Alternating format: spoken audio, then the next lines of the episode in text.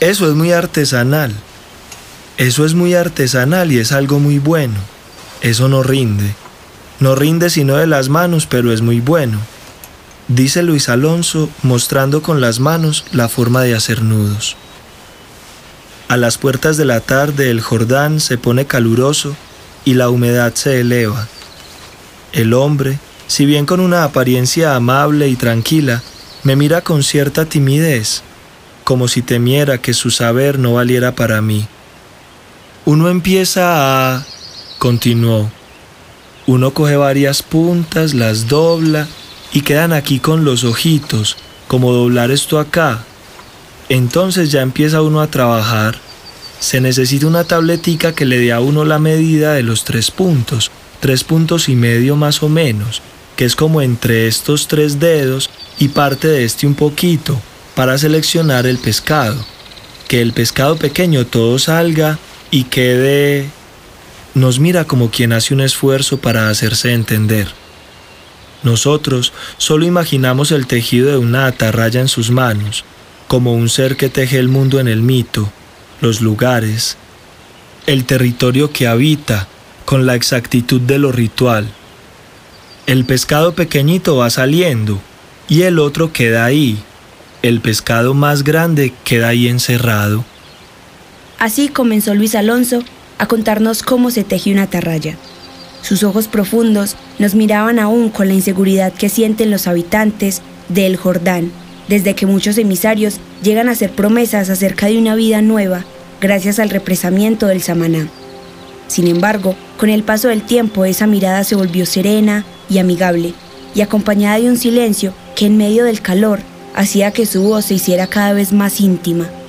Nos contó las historias de su vida en la vereda, en el río, su esencia de agua, de pescador, de minero y de líder.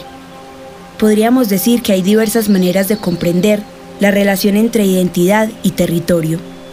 Una de ellas trata de prácticas sociales que se desarrollan no solo en un lugar, sino en lo que significan los lugares para las personas y que además sirven para construirnos a nosotros mismos y a las comunidades.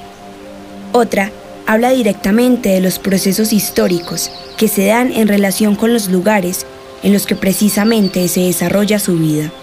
El territorio es entonces un factor fundamental en la construcción del sujeto y del grupo social, y en estas lógicas, el río y las fuentes de agua son para los sancarlitanos territorios presentes en sus construcciones sociales e históricas. En San Carlos, la gente es de agua.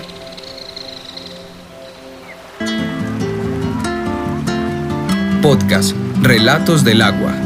Nosotros somos gente de río. Nosotros, somos gente de río. Nosotros somos gente de río. Mitad campesinos, mitad pescadores. Cuando contamos cuentos, nos sentamos a la orilla de él Bienvenidos a Relatos del Agua. En este podcast los llevaremos a un recorrido por los ríos en el municipio de San Carlos para escuchar las voces de los campesinos, pescadores y mineros que desde hace siglos construyen sus vidas alrededor del río. Las historias y relatos que nos acompañan en cada capítulo son testimonio de las memorias, los miedos y los imaginarios de este territorio. En este capítulo, nací en el agua.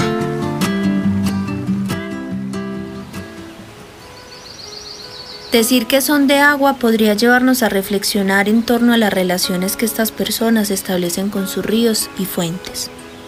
Esos que no solo le dan el sustento y los espacios de recreo, sino que se convierten en metáforas del territorio, de los lugares en que hacen sus vidas, en los que tienen sus memorias, duras algunas, pero otras cargadas de felicidad. Así, el tejido de la atarraya es un ejemplo de lo real, una herramienta que el hombre que narra tiene para construirse a sí mismo en su vida y en los contextos culturales que eligió vivir. Él nació en el agua, y con esto me refiero a que su vida, desde niño, se realizó en ella y en ella sigue realizándose a pesar de que ya no visita el río. Lo defiende, pues la sola idea de perderlo, de que el samaná no fluya más, lo aterra. Conocerlo entonces es necesario para vivir en él, para habitarlo. para saber cuándo vienen los peces de su vienda, cómo pescarlos, dónde quedan atrapados, qué peces vienen y cuáles son sus tamaños, cuáles son más deliciosos y a cuáles hay que cocinar por más tiempo. Saber dónde están las pelusas de oro, en qué parte clavar la pala, de qué ley y cuánto vale, dónde salen los fantasmas, el moán donde vive y en qué parte pesca el pescador de Barú. Saber que sin caudal el hambre sería una compañera cercana y se quedaría en su casa con sus hermanos y sus padres. A mi mente llega otra vez la idea trascendente del río y del territorio, o por lo menos una en que la gente y sus ríos, sus lugares, hacen parte de una gran red que los conecta y los une. Una sobrenaturalidad que determina las relaciones entre hombres, mujeres, niños y ancianos con los espacios. El ser pescador, digamos de que no es una tarea muy fácil, dijo mirándose las manos. Afuera del local se escuchaban las voces de gente que pasaba, los motores de motocicletas y las correrías de los niños. A uno de ellos le parecía un poco mágica mi cámara y me siguió desde el parque y se quedó allí con nosotros, solo viendo cómo funcionaba. Luis lo miraba y sonreía. Porque uno tiene muchos riesgos, continuó. Con las serpientes, una rodada por un risco de esos, porque eso tiene muchos peñascos, que se vaya al agua y se aporree o se golpee un poquito y se acabe de ahogar, porque mucha gente se ahogó. En esos tiempos siempre era mucha gente la que se ahogaba. Me tocó en dos ocasiones ver dos compañeros, un primo mío, que estando en mis manos casi se me ahoga porque lo cogió la atarraya y lo envolvió y lo metió por dentro de una cueva y lo dejó allá chupado. Eso fue muy difícil. Eso fue tipo 6 de la tarde y eso fue algo, algo maluco. Es más, ese día nosotros ni pescamos más. Salió el muchacho de allá y de una vez nos guardamos porque dijimos no, no, las cosas así no pueden ser. Vámonos más bien a descansar. No pesquemos más. Esto fue una advertencia. El río es lo cercano, es lo colectivo. El que nace en el río, el que lo habita, sabe que es un lugar, su lugar, pero que no le pertenece, que solo lo habita y que en él existen fuerzas superiores al humano. Flujos de la vida que permiten la existencia de otros seres que a su vez hacen parte de esos flujos, fragmentos de un sistema enorme que es la vida. El habitante del río sabe eso, o por lo menos debería saberlo. Luis lo sabe. Sabe mirar el mundo en que vive, sabe respetarlo en silencio, agradecerle. Se suma al gran relato que fluye en las aguas y se hace pequeño para tejer la tarraya que lo contiene todo. A los peces, a las rocas, a las historias del fantasma que pesca en la oscuridad, a los que buscan las riquezas en piedras doradas, a las mujeres que salen a la subienda, a sus padres ya lejanos, al Jordán. Toda la tarraya son un montón de nuditos, toda y ya usted le da toda la vuelta. Pero aparte de eso, usted la comienza con 40 punticas, 50 punticas, pero ya después la tarraya tiene que ir creciendo porque si no me va a quedar como este costal. Tiene que irse ampliando. ¿Y cómo la va ampliando uno? Ya uno va echándole uno unas cuestiones que se llaman isque aumentos.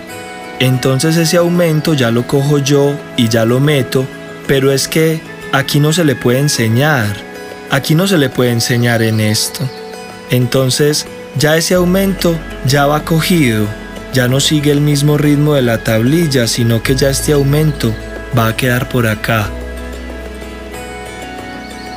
En este capítulo, nací en el agua.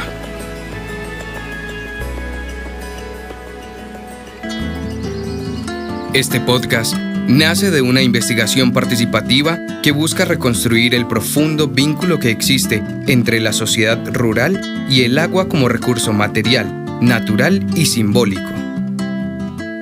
El podcast fue realizado por el colectivo Voces Rurales, con recursos del Ministerio de Cultura, proyecto ganador de la beca Narrativas Sonoras sobre la Colombia Rural, del Programa Nacional de Estímulos del Ministerio de Cultura 2020.